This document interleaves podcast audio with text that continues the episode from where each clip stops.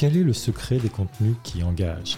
Comment capter l'attention dans un univers bruyant? Je suis Gilles Prigent et vous écoutez Story of Stories, le podcast de la rédaction de Story Jungle qui décrypte l'histoire derrière un succès éditorial. Notre ambition avec ce podcast? Donner des armes à tous ceux qui, comme nous, tentent de mener la guerre contre le tiède. Moi, je suis devenu entrepreneur parce que j'ai un problème avec l'autorité. On s'est improvisé producteur télé alors qu'on ne l'était pas du tout au départ. Et puis on s'est mis à produire, puis on a découvert, ah, il y a des sous en télé. Mais les jeunes aujourd'hui, ils suivent des incarnations, ils suivent des individus. Mon, job, c'est d'a- d'avoir le, pif pour trouver des gens qui ont en eux quelque chose d'unique, quelque chose à dire, puis de leur donner un- une tribune, de leur donner des moyens pour créer ce qu'ils ont envie de créer. Meta, c'est pas dans leur plan euh, futur, les, les médias. Je pense qu'ils ont tout siphonné en termes de ce qu'on pouvait leur apporter. Moi, j'arrive toujours à la fin, euh, quand le buffet, toutes les crevettes ont été mangées, les saumons fumés. Moi, j'arrive puis il reste deux bouts de céleri. Nous, on, le dit chez Urbania, on fait de l'argent pour faire du contenu. On fait pas du contenu pour faire de l'argent. C'est un média que j'ai découvert en 2020 sur TikTok au moment où il se lançait en France. Alors au Canada, c'est un carton chez les jeunes et ça fait 20 ans que ça dure. Urbania, vous connaissez? Pour vous le décrire, on va dire que c'est à mi-chemin entre Vice, Combini et Society. Ça faisait longtemps que je voulais discuter avec Philippe Lamar, son cofondateur, et j'ai réussi à l'attraper entre deux avions de passage sur Paris. Et comme il le dit, ça a tout de suite cliqué entre nous. Alors, Comment fait-on pour cartonner chez les jeunes depuis 20 ans? Comment on s'organise? Comment un média peut-il s'affranchir des réseaux sociaux sur lesquels, comme il le dit, on est locataire mais pas propriétaire de son audience? Enfin, comment Urbania tient alors que Vice et BuzzFeed ont jeté l'éponge? C'est notamment les questions que j'ai envie de poser à Philippe Lamar dans ce septième épisode, le premier de la saison 2, de Story of Stories. Et si ce podcast vous plaît, n'hésitez pas à mettre des étoiles ou à poster des commentaires, ça nous aide, c'est comme ça qu'on monte dans les algorithmes. Alors Philippe Lamar, tu es, on va se tutoyer. S'il te plaît. Alors, on, on, on se connaît pas dans la vie, mais on, on se connaît depuis, depuis 10 minutes et, et- Ça clique. et ça clique. ça clique, voilà. Alors, donc, tu es cofondateur et président d'Urbania. Urbania, c'est un groupe média euh, cana- euh, canadien basé à Montréal euh, et qui fête cette année ses 20 ans. Voilà. Alors, le navire amiral, c'est donc euh, le média Urbania. Ouais. Euh, et euh, donc, c'est une marque frondeuse dont l'objectif, la promesse éditoriale, c'est de rendre l'ordinaire extraordinaire. On va y revenir. Est-ce que ça te va si je dis que c'est, on dirait, dans les univers de Vice, Combini, Society? Que ce- c'est des, des, références qui. Ce sont de bons, de bons comparatifs. J'ajouterais peut-être Vox Media aux États-Unis. Vox, ouais. Ouais, qui sûr. est une inspiration. Mais c'est certain que Vice, qui est né aussi à Montréal, est un peu euh, notre cousin anglophone, euh, un peu cynique, Ouais, mais qui nous a quand même inspiré euh, sur leur développement, leur- leurs ambitions. Moi, j'ai toujours, j'ai tout lu sur Vice et ça m'a beaucoup intéressé. Et puis, je trouve que vous avez, on va y revenir, hein, vous avez, euh, avec le fondateur de Vice aussi, il y a des similarités. On va voir comment vous vous êtes lancé, euh, Ouais. avec un- effectivement un magazine que vous avez lancé. Juste pour resituer pour nos audiences qui ne connaissent pas forcément Urbania, alors Urbania, c'est très important au, au Canada. Ben, au Québec, euh, je dirais davantage, Québec. mais très important dans le sens où, un, ça fait 20 ans qu'on existe, donc euh, on les a eu à l'usure. Ouais. Mais, euh, mais aussi parce que justement, dans les médias qui s'adressent aux jeunes audiences, puis qui ont réussi à justement à, à perdurer au fil des années, à trouver un modèle d'affaires, ben, on, est, on est un des rares. Puis je dis ça sans, sans me vanter, parce que j'ai vu beaucoup de médias naître au fil des années et, et mourir. Mais nous, on a réussi à naviguer à travers les intempéries. Tandis qu'en France, vous avez beaucoup plus de, de jeunes médias qui se sont créés, il y a beaucoup plus de, de population. Donc, on a un peu la chance d'être dans un, un cercle plus fermé qu'en France. Hum. Mais on a décidé quand même de, de venir de l'autre côté de l'Atlantique pour euh, jouer dans le monde des grands. Alors justement, il va y venir. Donc, euh, euh, le groupe Urbania, c'est le média Urbania, j'en parlais. C'est dehors, consacré aux activités en plein air. C'est Urbania Studio. euh, pardon, d'abord en termes de médias, c'est 4,95 qui raconte l'histoire des humains qui réinventent la finance personnelle. C'est dehors, donc je l'ai dit. C'est Urbania Studio, donc une agence de, de contenu pour la marque. C'est Urbania TV, une maison de production. Ouais. On va en parler aussi. C'est Folklore, un atelier qui conçoit des expériences interactives. Et depuis 2020, donc euh, au moment du Covid, hein, euh, donc Urbania France, vous avez monté un, donc un, un média en France avec une équipe française. Oui. Euh, Des associés français, des partenaires. Oui. C'est effectivement né, ben, mon associé Florent Peffer, que, que j'ai rencontré par, par l'entremise d'un d'un ami français qui habite à Montréal, Sylvain Lombroso. Ben, on été introduit, ça a cliqué. Florent avait développé euh, son activité avec une entreprise qui s'appelle UB Live, donc il faisait du live. Donc c'est un ancien journaliste justement qui, après son expérience à télé, a décidé de se lancer dans l'entrepreneuriat. Mm. Et puis on s'est rencontrés. Euh, moi j'ai dit, écoute, j'aimerais lancer un média en France. Puis Florent, ben, lui, il faisait de la production live en France. Puis donc il n'y avait pas le côté média qui lui manquait de, ses, de son ancienne vie. Puis on a dit, il me semble que si on, on on mettait nos activités ensemble, on serait plus forts tous les deux. un ancien de CNews, hein, tu me disais. De iTélé. Euh, iTélé, pardon. Ne pas confondre. L'ancêtre de CNews, mais bah, avec une ligne éditoriale un peu différente. Bien sûr. Avant le rachat par, euh, par le groupe Bolloré. Voilà. D'accord. Et donc, euh, donc, vous avez fait un échange d'actions et aujourd'hui, vous avez 20 personnes qui s'occupent du média urbain en France. On va y revenir. Oui, ben, qui s'occupent en partie du média. Donc, il y a des journalistes, mais il y a aussi des équipes de production, il y a mm. des équipes de, distribution numérique. Donc, c'est vraiment l'équipe entière. On, on, mm. est vraiment un, groupe un petit peu, de la même manière qu'on a bâti l'équipe de, de, façon diversifiée au Canada, on, a le même modèle pour la France. Mais c'est une belle équipe déjà, même enfin, en incluant effectivement les, métiers support, etc. 20, personnes pour un média. Ben, c'est un, bon, un bon début, mais c'est mm. certain qu'on a des ambitions encore plus grandes.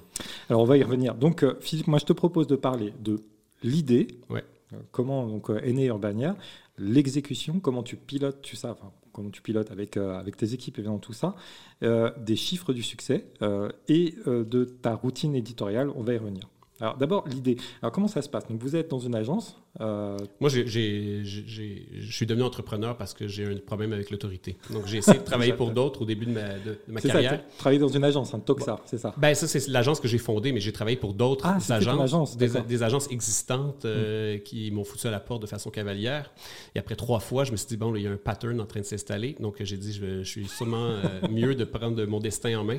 Donc j'ai fondé mon entreprise, ça s'appelait Toxa. C'était une agence de design et de communication donc, moi, je suis designer de formation, j'ai étudié en design, mais j'ai hésité entre le journalisme et le design, mais je me suis dit, allons en design, c'était c'était mon côté créatif euh, qui avait envie de s'exprimer. Mais tu n'as pas trop hésité, parce que Urbania, il y a une composante graphique très forte. Ça fait partie de. Ben pour moi, le, contenant, c'est du contenu. Donc, euh, moi, dans, dans ma mm. philosophie, euh, c'est, je ne fais pas de distinction entre le fond et la forme. Pour moi, c'est, c'est les deux ensemble qui, sont qui font la force du, contenu. C'est une très travaillée, etc. Donc, Mais c'est donc, euh, donc c'est ça, on a lancé notre agence de com, on avait des clients, puis comme j'ai un problème avec l'autorité, ben, chaque client était un peu mon patron. Donc j'ai dit, qu'est-ce que je pourrais inventer pour ne vraiment avoir aucune personne qui me dit quoi faire? Puis c'est là qu'on a décidé de faire un magazine.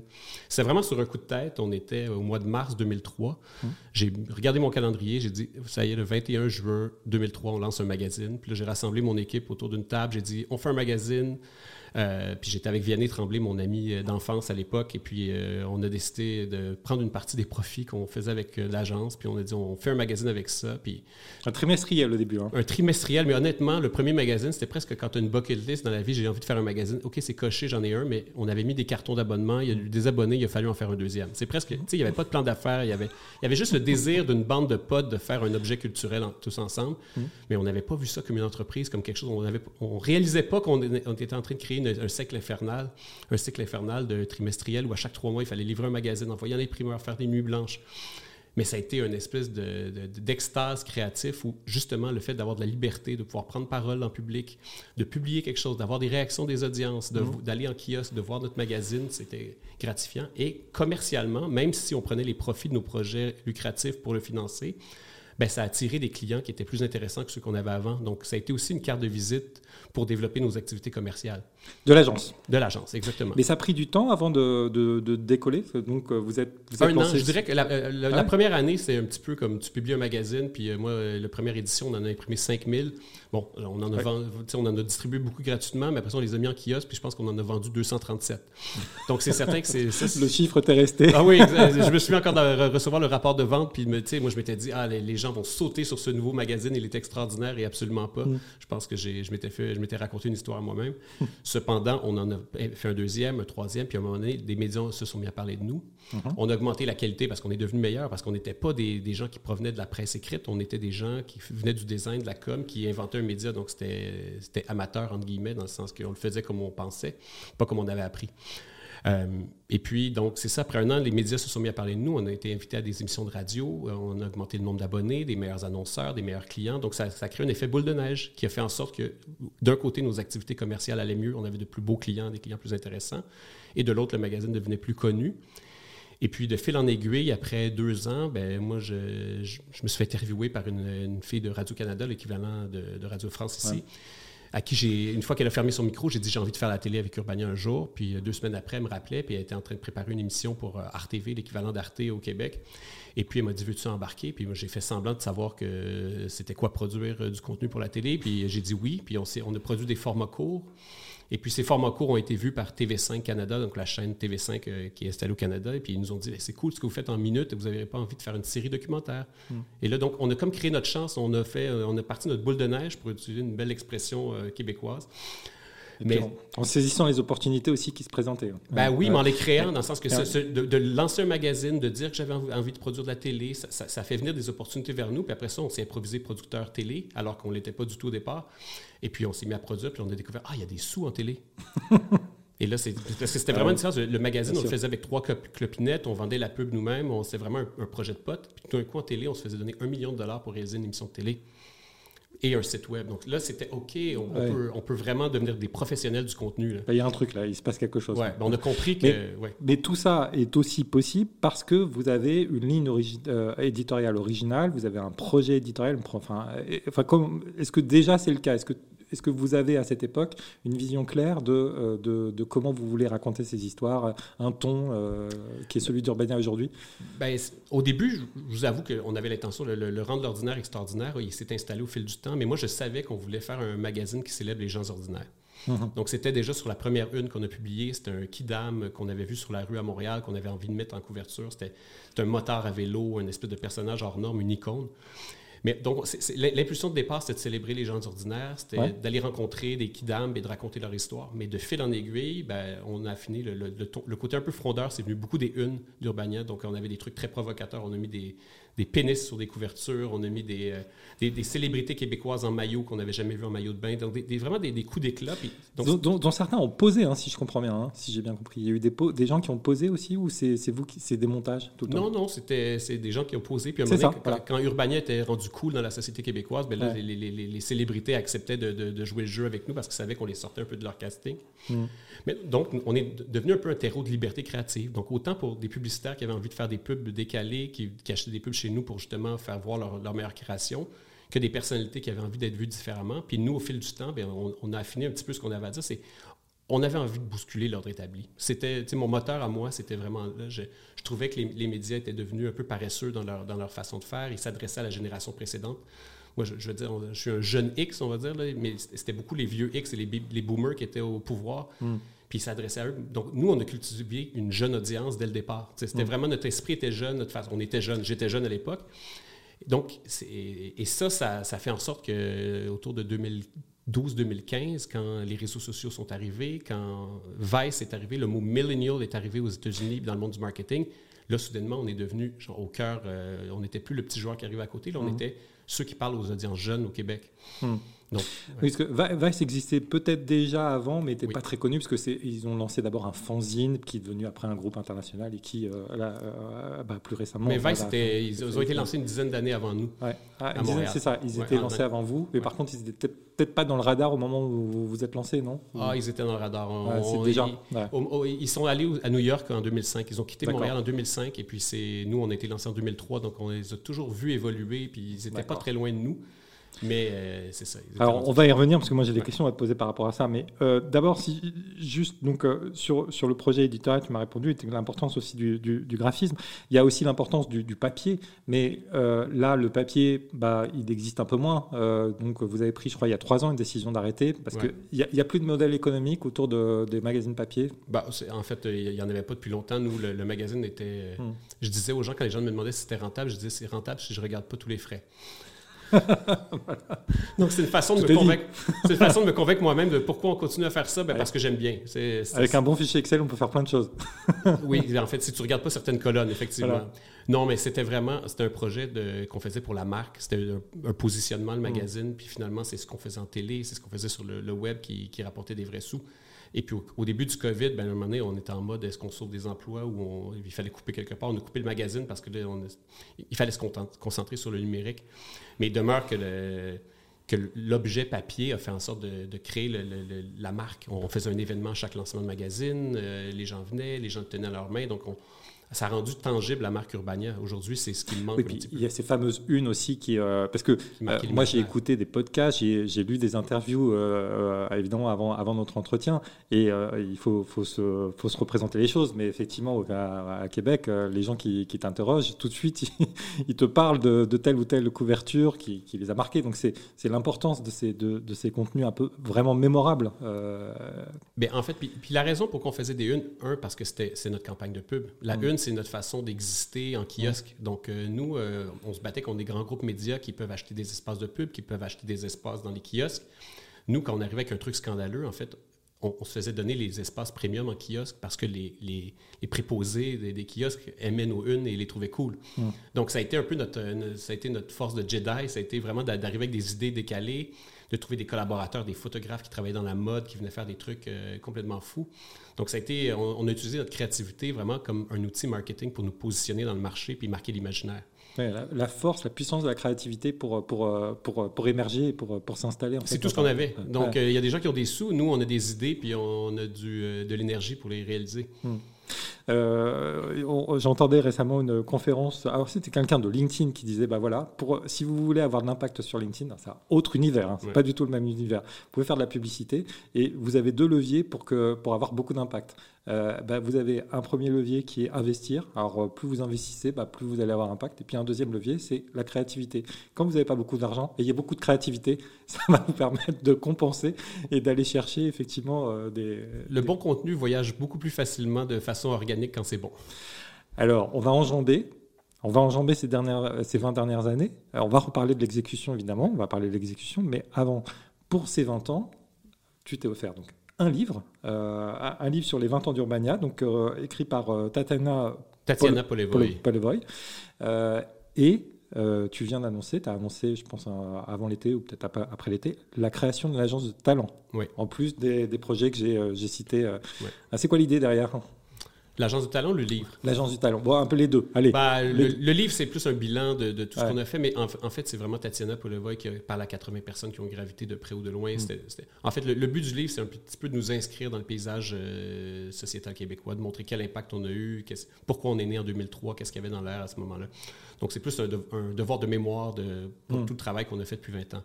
L'agence de talent, c'est plus né d'une réflexion que j'ai beaucoup sur le, la transition qu'on vit dans le monde des médias en ce moment, où moi j'ai grandi, où le, le matin, j'allais ouvrir la porte, je prenais un journal dans mes mains, je lisais le journal La Presse, qui était mon journal, j'ouvrais la télé à Radio-Canada le soir, je- donc je regardais des chaînes, des marques médias. Mon référent médiatique, c'était des marques institutionnelles.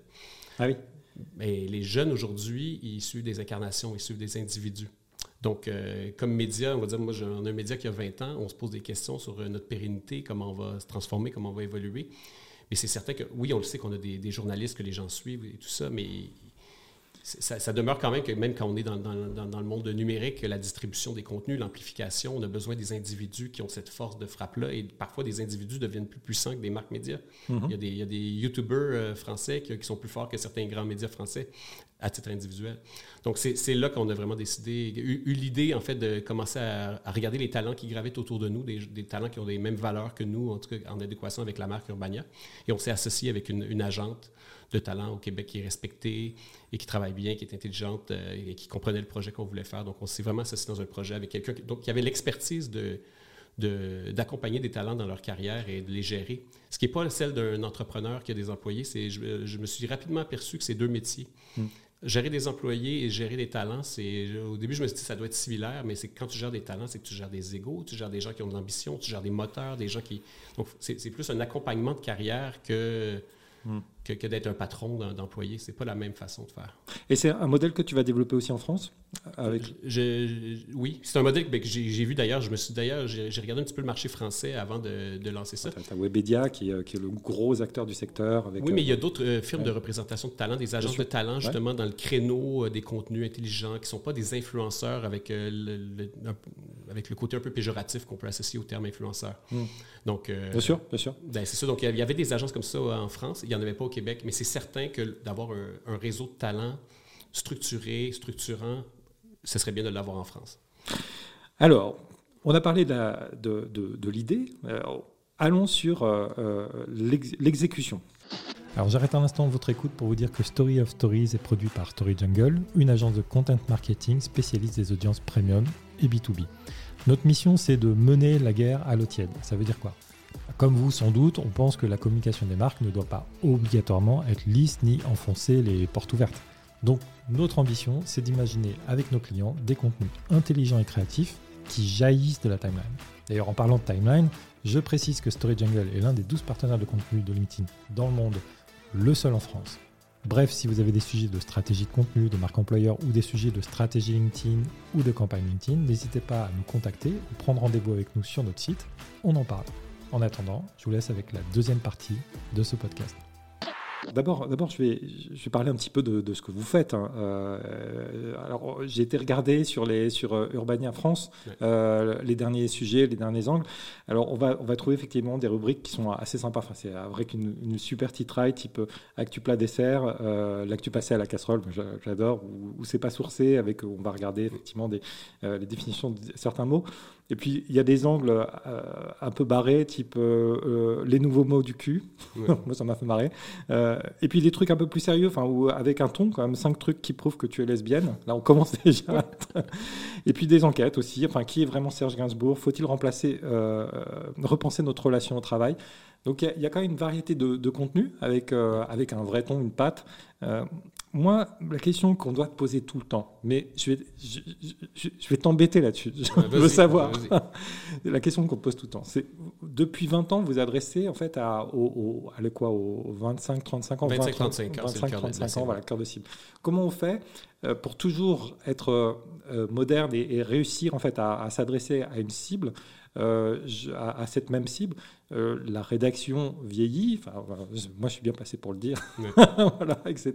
On prend tous euh, un petit peu d'âge. Comment on s'organise pour, pour réussir à être toujours pertinent auprès de cette, de cette cible? Ben Moi, la le seul truc que j'ai trouvé au fil des années, puis j'ai commencé assez, assez tôt, ça a été de confier, de donner les clés à des gens plus jeunes, des gens qui ont des valeurs qui sont vraiment proches de la cible, des, puis, puis, de leur donner beaucoup de liberté puis de leur dire de, de, de, créer du contenu ou un média tel qu'ils aimeraient en, voir un. Hmm.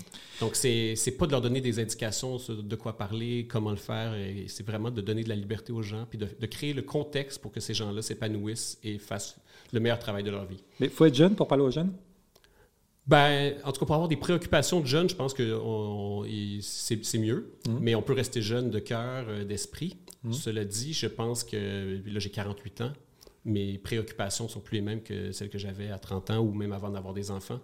Donc, euh, c'est la nature de la vie. On, on, est avec une espèce de fougue et tout ça, puis en vieillissant, on s'embourgeoisit. On, on, est plus attaché au, confort, au confort. La jeunesse, c'est l'inconfort, c'est le challenge, c'est refuser le statu quo. Philippe Lamar. Oui, puis c'est embêter les gens, puis c'est dire des choses avec lesquelles même euh, ton patron n'est pas d'accord. Puis moi, j'accepte qu'on publie des choses dans Urbania euh, que, qui ne s'adressent pas à moi ou que des valeurs que je ne partage pas immédiatement par rapport à certains enjeux de société.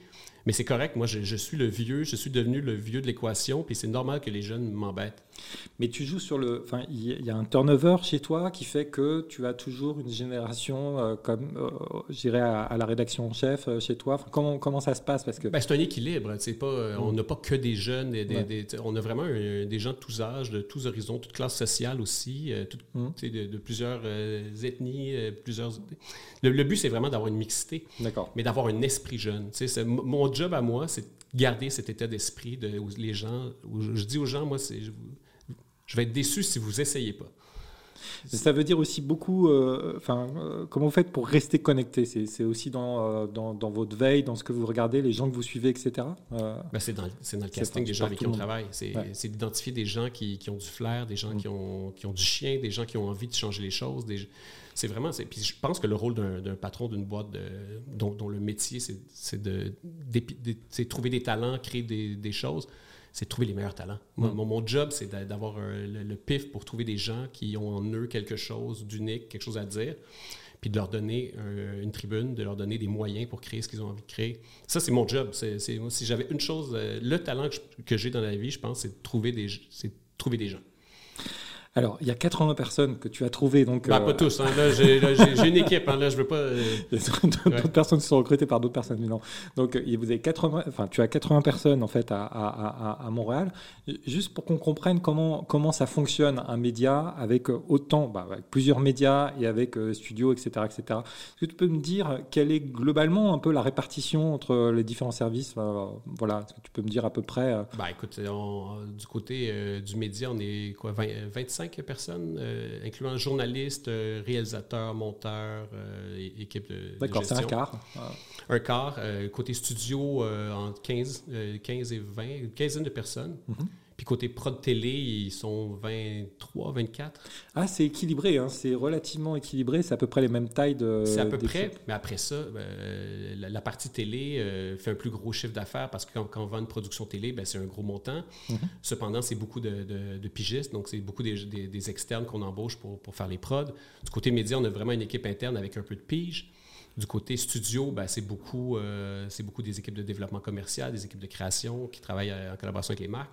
On a des designers euh, qui travaillent à la fois pour l'éditorial, le commercial et la télé. On a des, développeurs technologiques qui développent nos outils, mm. qui travaillent, je dirais, à, moitié pour, pour le média, puis nos outils technologiques, puis à moitié pour des clients. La télé travaille pour des clients qui sont des diffuseurs, puis on a une équipe administrative de gestion qui, euh, qui, est transversale, qui travaille avec un peu tout le monde. Mm-hmm. Donc, euh, c'est assez équilibré, puis ça, ça s'est fait un peu par la force des choses au fil du temps, mais, mais moi, ce que j'ai trouvé, en tout cas, c'est que pour bâtir une, entreprise média qui tient la route, ben, il faut diversifier ses sources de revenus. Mm. C'est que quand tu dépends d'une seule type de revenu, ben, tu n'es euh, pas à l'abri des intempéries. Alors, je vais te poser la question, ce sera dans les chiffres, euh, les chiffres du succès. Mais d'abord, une autre question importante, c'est euh, le média est distribué, il est distribué notamment sur les réseaux sociaux comme tous les médias numériques. Euh, en ce moment, on est dans une période compliquée en fait au Canada de ce point de vue-là. le gouvernement canadien donc a, voté une loi. la loi C18. Absolument. Et Meta a décidé effectivement de ne pas se, enfin de, donc, le principe de la loi, c'est que les, les, donc les réseaux sociaux vont devoir rémunérer en fait les médias pour utiliser leur contenu. Mais, et, Meta a décidé donc de ne plus diffuser les contenus euh, des médias. Et Google menace de faire la même chose. Il y a une menace, je crois, à fin décembre. Hein. Euh, donc, bon, euh, comment on fait? Alors, d'abord, est-ce que c'est grave, docteur? Bah, C'est grave, oui. C'est une situation qui est grave. Le gouvernement canadien s'est inspiré d'une loi qui a été, euh, qui a, été euh, mise en place en Australie. Mhm. Donc, le gouvernement australien a menacé d'introduire une loi où il y aura un partage de revenus avec, euh, avec les éditeurs. Donc, c'est toujours Google et Meta qui sont les deux, les deux plateformes qui sont visées. Et en Australie, bon, il y a un grand patron de presse qui s'appelle Rupert Murdoch, bon, qui, a fait en sorte qu'ils se sont allés à la table, ils se sont entendus. Google et Facebook et Meta ont accepté de verser des sous que les médias se sont partagés. Donc, la loi s'est jamais passée. Donc, la, loi n'a jamais été votée en Australie. Tandis qu'au Canada, ils ont pris un peu le même C'est à peu près la même chose en France. Hein. avec, euh, on l'avait couvert. Je ne me rappelle plus les modalités de l'échange euh, avec les médias, mais je crois qu'il y a un fonds qui a été créé. voilà. En tout cas, en Australie, ils n'ont jamais dévoilé les montants précis, comment c'est réparti, mais c'est toujours des ententes assez confidentielles. Au Canada, la, la, loi a été votée. Donc, ils n'ont même pas menacé d'introduire la loi. Elle a été votée. Et là, Meta a dit ben, nous, on n'est pas d'accord avec le, principe de base euh, de la loi, qu'il n'y ait pas de plafond, qu'on nous oblige à négocier avec tous les médias, petits, moyens, gros. Donc, on bloque les contenus. De toute façon, Meta, ce n'est pas dans leur plan euh, futur, les, médias. Je pense qu'ils ont tout siphonné en termes de ce qu'on pouvait leur apporter. Donc, on leur, a amené, on leur a amené des audiences, ils les ont captés, ils ont fait des beaux profils de données de chacun des, hmm. membres d'Instagram, Facebook, WhatsApp, peu importe leur, Et là, ils n'ont plus besoin de nous. Ils ont coupé l'onglet News, hein, d'ailleurs. Ben, partout. Même en, France, ils ont coupé l'onglet euh, News. Euh, c'est clair, tous les médias en ce moment, on le sait, on voit nos, chiffres qui, de, trafic qui proviennent de, de Meta et ça diminue sans cesse. Donc, eux, euh, c'est clairement plus une priorité pour eux. Donc, ce qui se passe au Canada, c'est juste un accélérateur. C'est leur façon de donner une leçon à tout le monde, de prévenir tout le monde. Voici ce qu'on fait au Canada. Les news, on s'en fout. Tu, me montrais les, chiffres de, la plateforme Facebook. Euh, effectivement, tout à l'heure, 5 euh, partages. ben, en fait, j'ai de la chance, quand je suis en France, j'ai accès au, au compte Urbania canadien. Mais effectivement, c'est déprimant. C'est un petit peu l'impression qu'on publie dans le désert. Puis les seuls chiffres qu'on voit, justement, les, les, 5 ou 10 likes qu'on a sur les publications, c'est parce que sur les desktops, euh, les contenus apparaissent encore. Donc, je ne sais pas c'est quoi l'anomalie dans le blocage. Mais là, ce qui est un peu ce qui commence à nous faire peur, puis moi j'ai des discussions chaque semaine avec d'autres éditeurs, c'est la menace de Google de faire pareil. Oui, parce que là, c'est ben, la même chose. Là, c'est, ben, que si on arrive en décembre et que le même Google bloque les contenus, un, la loi devient caduque parce que là, il n'y a plus personne à qui l'appliquer. Donc, euh, pourquoi? Mm. Si, le seul impact de la loi, ça va être, avoir été de bloquer nos deux canaux de distribution principaux, mm. c'était pas génial comme euh, projet de loi. Donc, en ce moment, euh, la ministre de la Culture canadienne a vraiment un gros dossier sur les bras. Elle sent la pression. Tous les éditeurs lui parlent. Donc là, c'est vraiment un enjeu politique où c'est le gouvernement canadien qui doit s'asseoir et de faire une façon de soit faire atterrir un deal avec Google, auquel cas la conséquence de la loi aurait été de, oui, d'aller chercher un peu d'argent de Google, mais nous, on est privé des plateformes de Meta. Mm-hmm ce qui est quand même un peu chiant quand tu t'adresses à une, audience jeune. Oui, Instagram, bon, Facebook, on, s'en fiche. Mais... Ben, au Canada, c'est moins, ah, c'est moins ringard. Que, oui, c'est devenu vraiment plus que c'était, mais il reste que c'est encore Facebook est encore un gros pourvoyeur d'audience, en fait, euh, sous-estimé, même en France. Euh, enfin, voilà, on a l'habitude de dire. Pour, la partie boomer. Euh, oui, et, en fait, de fait, ça reste oui, des, grosses audiences. Mais en tout cas, au Canada, c'est pas aussi ringard que ça l'est ici. Donc, oui, c'est vraiment une loi qui est problématique, que j'espère que tout ça va se conclure de façon euh, heureuse, mais disons qu'en ce moment, euh, je suis pas rassuré. Alors, euh, j'ai lu que l'idée pour toi, c'est d'essayer de, contourner les plateformes, c'est essayer d'être moins dépendant. D'ailleurs, j'ai vu cette formule que, que, je trouve très, très juste, hein, c'est que sur, sur les, plateformes type Meta, etc., en fait, on est locataire de son audience, pas propriétaire. J'ai trouvé que c'était très juste comme, comme formule. Et donc, tu as lancé les, les micro-mags. oui peux m'expliquer un peu en deux mots euh, comment ça marche et, comment tu les distribues? Parce que je trouve que ça, ben, pour le coup, c'est une super idée. Ben, L'impulsion de départ des micromags, euh, honnêtement, c'était peut-être il y a 6 ou 7 ans. C'est au moment, un peu après, où euh, Snap a introduit le, Discovery mhm. Channel. Donc, il y avait beaucoup de médias en France, aux États-Unis, qui avaient des channels avec des contenus originaux, des contenus plein écran, pensés pour le mobile 100%, donc du premium mobile. Après, bon, évidemment, l'Instagram a copié les stories, euh, tout ça. Donc, il y avait vraiment un, Donc, les apps avaient des, des formats de contenu premium, vertical, mobile. Et moi, comme ben, justement, peut-être avec mon passé de designer, de, graphiste, j'étais un peu frustré par les sites euh, responsive, les sites web responsive où les, des, contenus sont adaptés au format. Donc, parfois, on le regarde à l'horizontale, à la verticale. Donc, il n'y a pas de format premium. Tout est, adapté. Donc, c'est toujours un format. Euh, le plus petit dénominateur commun. Hmm. Et euh, je me suis dit, mais comment on pourrait justement ramener le, côté plein écran? Puis moi, je viens de la génération des sites en flash, des webdocs, de tout ça, où vraiment il y avait un espèce de côté cinématographique au web qu'on a perdu justement avec le HTML5. Euh, et, à l'époque, je me suis dit, ben, puis je savais, puis ça, s'est confirmé, Snap ne viendra jamais au Québec offrir à des médias québécois d'avoir un espace dans Discover. Hmm. Donc on s'est dit, mais pourquoi on ne crée pas quelque chose, une plateforme qui serait en HTML, donc qui se distribuerait sans l'intermédiaire d'une app? Donc c'est que ce soit vraiment du HTML pur.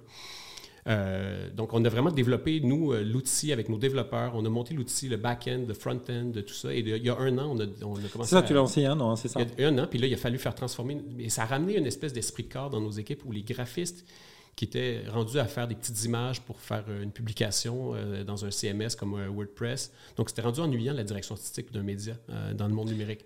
Oui, avec une belle couverture. Exactement. Les micromags ont ramené la une, ont ramené de l'animation, ont ramené du plein écran. Donc là, ça fait en sorte qu'on fait un magazine chaque semaine. Comment devenir conspirationniste? Moi, moi j'ai vu ça, je, je, m'abonne. Ouais, ben, voilà, une... Le principe, c'est quoi? C'est distribué par email et par texto, c'est ben, ça? C'est ça. Donc, on, on, a, ce qu'on a fait, c'est qu'on envoie les micromags à toute notre audience de newsletter, qui est à peu près 85 000 personnes. Mais en cours de route, moi, j'ai dit, c'est un projet, c'est un produit qui est pensé pour le mobile. Il faut introduire les abonnements par SMS. Je pense que le, clic SMS est beaucoup plus rapide, naturel, organique que, que, cliquer sur un email.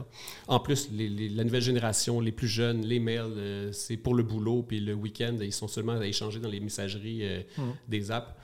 Donc, euh, on a vraiment poussé l'abonnement. Puis moi, ma, vision, c'est vraiment de faire un abonnement par SMS, de vraiment faire en sorte qu'on booste notre, euh, nos abonnés SMS. Et ce serait SMS parce que moi, euh, j'ai interrogé des, donc, des, des, des, gens qui, par exemple, en marge de leur newsletter, avaient lancé aussi des, canaux WhatsApp. Alors, WhatsApp, c'est peut-être un peu moins efficace sur, sur, sur, sur ta cible. Et encore, hein, 25, 35 si, ils ont WhatsApp pour parler avec leur famille. Ouais. Euh, voilà. Est-ce que est-ce que est-ce que c'est c'est un canal Enfin, est-ce que tu Oui, c'est sûr qu'on va utiliser tous les canaux de distribution qui sont dans les, dans les, appareils mobiles. C'est certain qu'on va euh, les déployer. Messagerie Instagram, trucs comme ça. Euh... Les plateformes de méta, c'est plus ah compliqué de faire la distribution de masse. Ben, c'est aussi les enjeux de distribution de masse dans Messenger et dans, dans Instagram. C'est pas aussi simple que, que ça peut l'être. Mais en ce moment, disons WhatsApp, c'est possible par contre. Oui, c'est ça. Mais en ce moment, on concentre euh, courriel, SMS, WhatsApp, ça va, ça va arriver dans la, prochaine année. Ah, d'accord, voilà. Donc c'est dans. Euh, dans le pipeline. C'est dans, les, pas encore euh, en haut de la pile. Alors un dernier, un dernier sujet sur les, sur, euh, sur l'exécution. D'ailleurs deux derniers, deux, deux, dernières questions. Donc, il, y a, une part d'investigation aussi dans ce que vous faites. Urbania France, bah, s'est fait connaître par une. Il y, a, il y, a, une enquête qui a bien marché sur Norman Tavo, qui est Norman fait des vidéos, qui sorti une enquête qui a été pas mal reprise. c'est quoi la part d'investigation dans, dans, dans, dans la, la, production des contenus? Ben, on fait des investigations quand, quand on a l'occasion. On n'est pas Mediapart, on n'est pas un média d'investigation. Tu n'as pas une cellule euh, qui... Non, c'est vraiment quand il y a des histoires qui viennent à nous qu'on trouve qu'elles méritent d'être euh, poussées et recherchées on le fait, euh, on le fait à l'occasion, mais c'est pas, euh, c'est pas notre objectif euh, permanent. On n'est pas Mediapart et on s'assume très bien. Hum. Mais quand on a des histoires qui viennent à nous, ça, c'était dans ce cas-là, c'était vraiment c'était une québécoise qui était celle qui avait un peu, qui avait, qui nous avait alerté en fait de, sa situation, qui nous avait dit qu'elle parlait avec plein de gens qui avaient vécu la même chose qu'elle. Donc, on, on a été pistés sur l'histoire. Donc, on a décidé, on a dit, on tient quelque chose, il faut aller jusqu'au bout. Puis, euh, et, on, et, on, croyait son histoire. Elle nous a montré des, des, preuves en privé. Donc, on est allé à fond de train. Donc, mais je te dirais, c'est pas dans l'ADN pur. Que notre rente d'ordinaire extraordinaire, c'est pas, c'est pas, ça veut pas dire de faire de l'enquête. Mais mm-hmm. quand on a une, histoire qu'on tient puis qu'on pense qu'il doit être mise au monde, on va aller au bout. Puis, on va le faire comme. Euh, ben, comme des, vrais journalistes le, font. Hmm. Alors, justement, alors, si on regarde donc ces, médias qui, numériques qui ont, mis aussi l'enquête euh, dans, leur, ADN et qui ont des, lignes éditoriales peut-être assez proches. Donc, on a parlé de Vice. Euh, bah, Vice a, fait faillite. On a BuzzFeed qui a fermé euh, son département news. Vous, ça va bien? Oui, ça va très bien. ben, ça va bien au Canada. En France, pas que ça va mal, mais disons que on n'est pas encore rentable en France. je sais qu'on s'en va sur des chiffres, mais non. Mais on, est, on, est, on travaille fort, puis on fait tout ce qu'il ce qu'il faut pour, euh, pour, euh, pour y arriver. Alors, si on met de côté ce qui, est en train de se passer avec Meta, parce que j'imagine que Meta et Google, là, ça peut vraiment mettre en danger l'activité euh, Google, euh, l'activité, pardon, euh, média. Bah, oui, ça fait surtout en sorte qu'on n'a pas de distribution pour nos contenus ah, originaux. vous n'êtes pas lu. Et comment tu expliques justement que bah, bah, vous, vous êtes plutôt en train de développer, lancer de nouveaux projets, etc. voilà, ça va bien. Euh, qu'est-ce qui qu'est-ce, qui n'a pas été dans, dans, dans, d'autres projets euh, Qu'est-ce qui fait la différence hein, avec ce que, ce que vous faites? Ben, Je pense que c'est juste que moi, je vois l'adversité comme un défi. Lancer un média, euh, en, 2003, c'était déjà. les gens me regardaient, puis les, gens qui avaient publié des magazines me regardaient, mais tu sais pas dans quoi tu t'embarques, mon vieux. Mais moi, j'avais une espèce de candeur à l'origine. J'avais jamais publié de magazine. Je l'ai fait sans savoir quels seraient les problèmes. Euh, c'est pas, je, suis un secteur facile. non, mais je suis allé en, production télé. Les producteurs télé me disaient Ah, c'est pas un secteur facile, euh, hmm. c'était meilleur. Moi, j'arrive toujours à la fin, euh, quand le buffet, toutes les crevettes ont été mangées, les saumons fumés. Moi, j'arrive, puis il reste deux bouts de céleri, puis un peu. Un peu comme l'agence de talent, parce que c'est un marché qui s'est déjà. Enfin, oui. sur le marché français, ça s'est pas mal structuré. Oui, mais c'est ça, mais c'est correct. Puis après ça, moi, c'est que je fais une espèce de nouvel assemblage différent, comme quelqu'un qui, qui, qui, le fait au meilleur de, son, de sa connaissance. Mais ça fait en sorte que moi, je n'ai pas d'a priori, je ne suis pas négatif de nature, j'arrive avec une espèce d'enthousiasme, une candeur qui est celle de l'entrepreneur, je pense, dans la vie, parce que je pense qu'un entrepreneur doit avoir un espèce de rêve euh, inatteignable dans son esprit, puis il fait tout pour l'atteindre, peu importe la manière. Puis c'est comme ça, moi, je pense que moi, j'ai lancé mon entreprise, mon agence à, l'origine, c'était pendant le crash du dot-com. Mm-hmm. Donc, euh, tu sais, c'est au moment où tout crashait, moi, je lançais une agence euh, web, on faisait des, au pire moment. Et après, euh, tu sais, on, sait que j'arrive toujours à des, moments difficiles. Donc, pour moi, quand une pandémie arrive, ben, qu'est-ce qu'on a? Il y a plein de gens qui baissaient les bras qui étaient découragés. Ben, nous, on a foncé. Mm. Euh, là, on se fait bloquer au Canada, on s'en fout. On lance une agence de talent. On va trouver d'autres façons de distribuer nos contenus. On fait les micromags. Donc, à, chaque fois qu'il y a un problème, on essaie de on tente 10 solutions. Il y en aura pas, les 10 ne fonctionneront pas. Mais au moins à chaque problème, on, cherche des façons d'y répondre. C'est un peu ça notre, façon d'avancer. Et de ce point de vue-là, c'est important d'être indépendant, de, contrôler complètement ton capital, de ne pas devoir euh, rendre des comptes à des actionnaires qui attendent des, niveaux de croissance, des choses comme ça. Enfin, voilà. Est-ce que, est que ça fait partie aussi, euh, c'est une explication aussi possible? Ben, Moi, je pense que c'est le gros problème qu'un Vice a eu ou BuzzFeed. C'est le, jour où tu fais rentrer des gens au capital, ben, ces gens-là, ils, veulent sortir du capital. Quand ils rentrent, parce qu'ils veulent sortir cinq ans plus tard. Hmm. Donc, euh, la sortie, pour, pour les faire sortir, les faire rêver de un jour, il faut que tu leur dises voici la croissance qu'on va obtenir, voici combien de gens. Puis là, c'était l'époque des réseaux sociaux où, tous les réseaux sociaux promettaient d'avoir des, audiences incroyables, le volume, on va conquérir le monde. Puis là, puis les, les, les, investisseurs, ben, quand tu les déçois, ben, ils te mettent de la pression. Puis là, ils te mettent de la pression pour euh, faire des coupures, changer des choses. Donc là, tu te mets à prendre des décisions qui ne sont pas pour le bien de ton produit ou de ton entreprise, qui sont pour servir des intérêts d'investisseurs. Et là, quand tu nuis au produit, ben là, euh, et là, tu t'endettes parce que là, il faut encore avoir de la croissance, il faut faire une acquisition pour aller chercher plus de revenus. Donc là, tu te mets à prendre des décisions qui ne sont pas pour le bien du projet que tu as démarré au départ. Hmm. Et Vice, c'est exactement ça. Ils se sont endettés, ils ont pris plein d'investisseurs, ils ont promis des choses, ils, disaient qu'ils allaient rentrer en bourse, qu'ils allaient acheter tout le monde. Que, puis finalement, ils étaient endettés jusqu'au cou, les taux d'intérêt ont monté, puis ils n'étaient plus capables de payer leurs prêts. Hmm. C'est, c'est juste des mauvaises décisions d'entrepreneur. Moi, oui, évidemment, moi, avec Urbanis, ça fait 20 ans, puis je roule ma bosse, puis je, on n'est pas gros comme Brut ou comme euh, les, les, médias américains mais on est sain, on fait les choses comme il faut, on fait les choses pour les bonnes raisons. Quand je prends une décision, je la prends pour le bien de, l'entreprise, de la marque, des gens. Donc moi, c'est à ça que je crois. Après ça, je ne dis pas que j'aurai jamais des partenaires ou des investisseurs, mais je ne l'aurai jamais dans une optique de seulement faire de la croissance pour de la croissance, rentrer en bourse puis faire du cash. Mm. Nous, on, le dit chez Urbania, on fait de l'argent pour faire du contenu, on ne fait pas du contenu pour faire de l'argent. Et ça, je pense, c'est la distinction avec beaucoup d'autres groupes. Mm on fait de l'argent pour faire du contenu. Oui, c'est comme ça. On gagne des sous, puis on s'en gêne pas. Puis oui, euh, on est une entreprise euh, à but lucratif, mais notre but lucratif, il sert le contenu. Alors passons justement aux chiffres. Ouais. Euh, on a dit 80 personnes à Montréal, 20 personnes en France. Ça, c'est pour l'effectif. on fait de l'argent pour faire du contenu. On fait combien d'argent? Quel, quel, est le chiffre d'affaires du groupe? En canadien ou en. Allez, en canadien. Ben, à, peu près, à peu près 15 millions d'euros. Euh, puis on là, on arrive encore plus. Euh, ouais, on arrive près, bientôt de, près de 18-19. D'accord. Oui, donc. Euh, oui, Pour l'année qui s'en vient, parce qu'évidemment, c'est ça, on a un petit peu. On, on, sait, on sait à peu près ce qu'on va faire dans l'année qui vient. Sur 2023, tu veux dire? 2023-2024, Et, ah oui, parce que tu es en année décalée. Ben non, on commence le 1er, 1er septembre. 1er septembre, d'accord. Et, donc, sur, euh, sur, euh, sur ce chiffre d'affaires, quelle est, quelle est la répartition euh, à peu près sur, enfin, entre les différentes activités, si on prend l'activité d'agence, de production et, de, et surtout l'activité média? Moi, Je te dirais que c'est à peu près deux tiers pour la production du visuel, puis un tiers l'activité d'Urbania Studio et le média. Ah oui, c'est vraiment, euh, c'est vraiment l'activité euh, audiovisuelle qui, tire le, chiffre d'affaires. Oui, parce que c'est ça, c'est des projets. Ben, là, on a atteint une certaine. Et, donc la marge aussi, euh, quand même. Ben, c'est que l'audiovisuel, c'est moins de marge, mais des plus gros projets oui, mais comme les volumes sont plus gros, ça à la fin, sur ton PNL, tu as plus de marge sur le, qui vient de l'audiovisuel. Bah, un petit peu plus, mais c'est ça, c'est que c'est qu'en audiovisuel, comme c'est très subventionné, puis il y a des aides en crédit mhm. d'impôt et tout ça, donc c'est la, la, marge de profit, elle est régimentée par, euh, par, la, réglementation du secteur.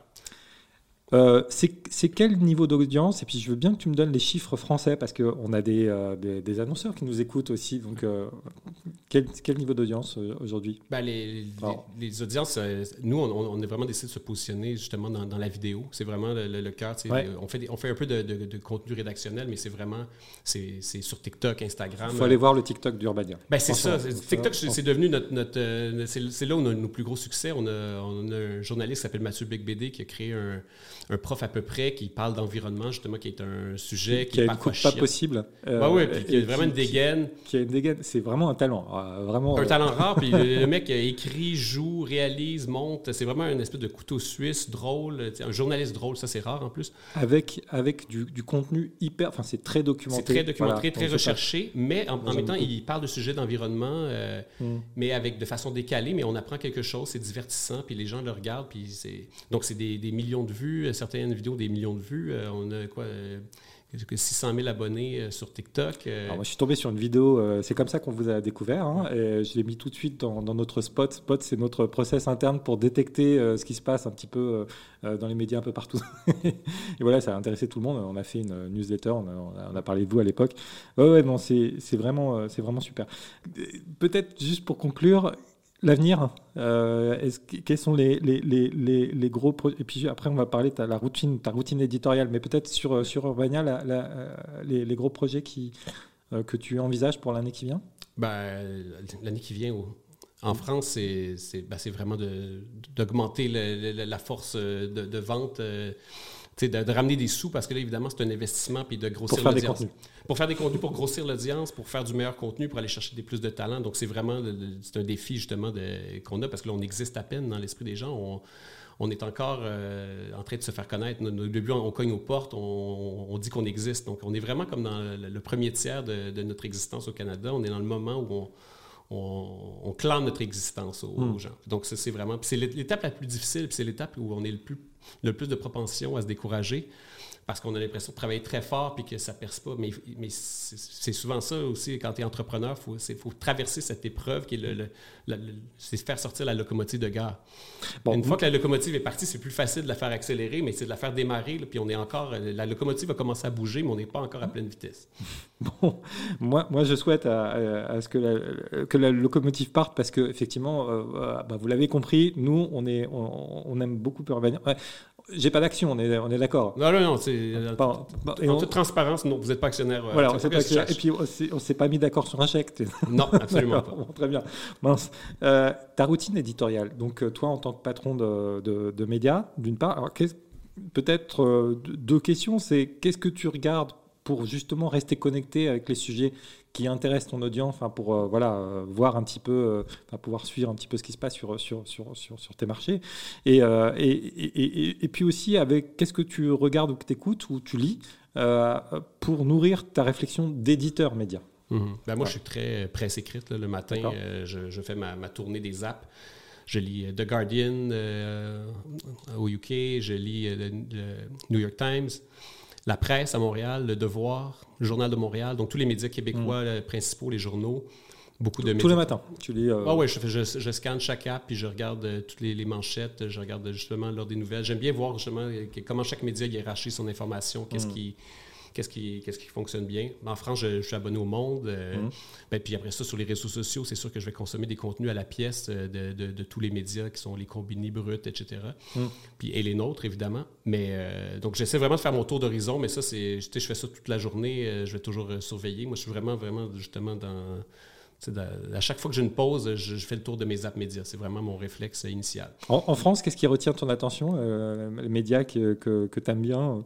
Qui est une patte, euh, quelque chose euh, que tu trouves vraiment sympa ben moi, c'est sûr que le média que j'admire et que, j'aimerais qu'on devienne meilleur qu'eux, c'est Society. Ah, voilà. Qui, est un média papier, mais qui, avec qui on partage justement cette origine. Mais moi, c'est vraiment c'est le média avec qui genre, tu vois des idées, tu dis Ah, j'aurais aimé ça qu'on fasse ce sujet, j'aurais aimé ça qu'on. Et Franck Hamès aussi, il a le même parcours. Il a lancé un, magazine au début avec des potes qui parlent de foot euh, et, puis ça a pris. ben oui, c'est ça. Je l'ai rencontré, Franck Hamès, puis c'est vraiment, j'ai senti le même genre de. Un passionné. Hein. ben, un passionné qui fait les choses pour, euh, pour les faire bien. Mm. Puis ça, je respecte. Puis moi, c'est certain que Society, euh, chaque fois que je vois un magazine, ben, je suis comme, ah, tel sujet, on, on aurait dû le faire. Euh, c'est pas de l'envie, c'est plus euh, une espèce d'émulation. Puis après, ben, là, ça va sembler un peu, c'est pas vieux jeu, mais le monde, moi, je respecte, je trouve, c'est le New York Times de la France. Mm-hmm. Moi, tu sais, j'aime beaucoup aussi le Sémaphore qui est né récemment, qui est de Ben Smith, qui, était qui était le rédacteur en chef de BuzzFeed News, mm-hmm. qui était chroniqueur média au New York Times, qui a lancé Sémaphore. Euh, qui est vraiment bien. Et puis, mon, mon, mon bonbon de, de, ma semaine, c'est le samedi, je reçois le Financial Times, euh, l'édition du week-end, en papier, du papier jaune, rosé. Absolument. Saumon. Saumon. euh, et puis ça, je vous avoue que je pense que c'est le meilleur euh, journal. que c'est Chaque article est bon. C'est rare qu'on puisse dire ça, mais... si, on n'a pas l'expérience, il faut, il faut aller lire la presse anglo-saxonne, en particulier enfin, britannique. On, aurait pu parler aussi d'économistes, etc. mais Financial Times, l'édition week-end du Financial Times, je trouve c'est le bon équilibre entre quelque chose qui est justement une lecture du samedi. Hmm. Donc, tu, vas suivre tous les enjeux de politique internationale ou financiers, mais tu as aussi le Lunch With, qui est un grand portrait de quelqu'un, de journaliste qui est allé manger un lunch avec une personnalité du moment. Donc, c'est vraiment, c'est, moi, je, trouve que c'est le, meilleur journal au monde. Et, leur édition de luxe, qui a un, titre qui m'a toujours fait marrer, c'est How, How, to Spend It. Voilà, et, oui. et même ça, je lis. C'est vraiment, c'est, hors de ma portée financièrement, mais c'est pas grave. Voilà, là, il faut, faut, avoir bien, faut avoir euh, réussi sa vie, la Rolex à 50 ans, etc. je suis pas rendu là. Euh, et, et, sur le plan euh, éditeur, c'est en fait ce que tu ce que tu regardes ou ce que tu écoutes, ce que tu ce que tu vois pour euh, voilà pour pour travailler, pour pour avoir des idées d'éditeur en fait. j'écoute beaucoup de podcasts. chaque fois que je vais travailler, j'écoute des podcasts professionnels. Et tu m'as donné deux pépites.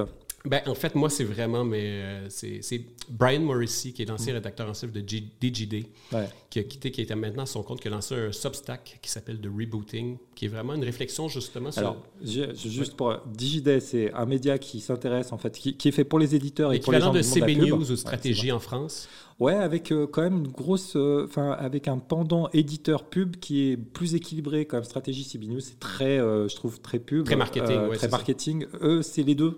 c'est ça, ils ont les deux audiences cibles, puis c'est les deux se nourrissent. les deux se nourrissent. Et le Substack, donc c'est une newsletter donc payante, mais non gratuite dans son gratuite en l'occurrence? Et c'est de Rebooting, donc il a lancé ça il y a deux ans, je pense. D'accord. Et donc à chaque semaine, il y, a, aussi un podcast qui est de Rebooting, donc il reçoit des, patrons de presse ou des patrons de, de l'industrie de la pub, mais mais toujours avec un angle média. Hum. Et lui, sa réflexion, c'est beaucoup sur les, les, les, les, sustainable media models, donc des, hum. des, des, modèles de médias durables, on va dire. Hum. Euh, donc, une réflexion sur c'est quoi le média de demain, c'est quoi, euh, justement, comment on peut bâtir une entreprise média saine euh, qui n'est pas justement juste une quête de, vers, vers, le volume, le nombre d'audience, mais d'avoir un modèle d'affaires diversifié ou en tout cas une réflexion sur faire les choses bien, en fait. Puis ça, ça m'inspire. Et il fait un, un, podcast aussi qui s'appelle People versus Algorithms qui est euh, une discussion à trois. Donc, c'est Brian Morrissey, dont je viens de parler, Troy Young, qui est l'ancien patron de Hearst, euh, le, groupe média Hearst aux États-Unis, et Alex Schleifer, qui est euh, l'ancien directeur du design de Airbnb. Mm. Donc, c'est des conversations de bistrot à propos de l'avenir des médias, à propos de, de, tout ce qui se passe dans le monde des médias, mais vraiment des discussions à bâton rompu avec où chacun a un peu son casting. Euh, Troy Young, c'est un peu le vieux patron de presse euh, qui, aime la pub. Euh, c'est un, un, très gros groupe média. Hein, oui, des beaucoup de magazines papier très connus. Donc lui, c'est le défenseur du modèle économique de la publicité, tout ça. Brian Morrissey, qui est le journaliste, lui qui est un peu le mec qui, qui, ben, qui, est indépendant puis qui essaie de, juste de faire des choses de façon idéale. Et il y a Alex Schleifer, ben, qui est vraiment le mec type Silicon Valley, qui qui dit que les médias c'est fini, que la pub c'est de la merde, mais, mais qui est un peu l'empêcheur de tourner en rond. Mais ça crée une belle dynamique de groupe. Moi, je, le conseille à tous les gens qui travaillent dans, le secteur. C'est vraiment d'excellentes conversations. Mais sinon, c'est ça. moi, les livres que je lis, je lis souvent des bios euh, de gens qui autour des médias. Euh, c'est vraiment ma passion. C'est ce qui, mm. ce qui m'intéresse le plus dans la vie. C'est comment bâtir une entreprise média pérenne.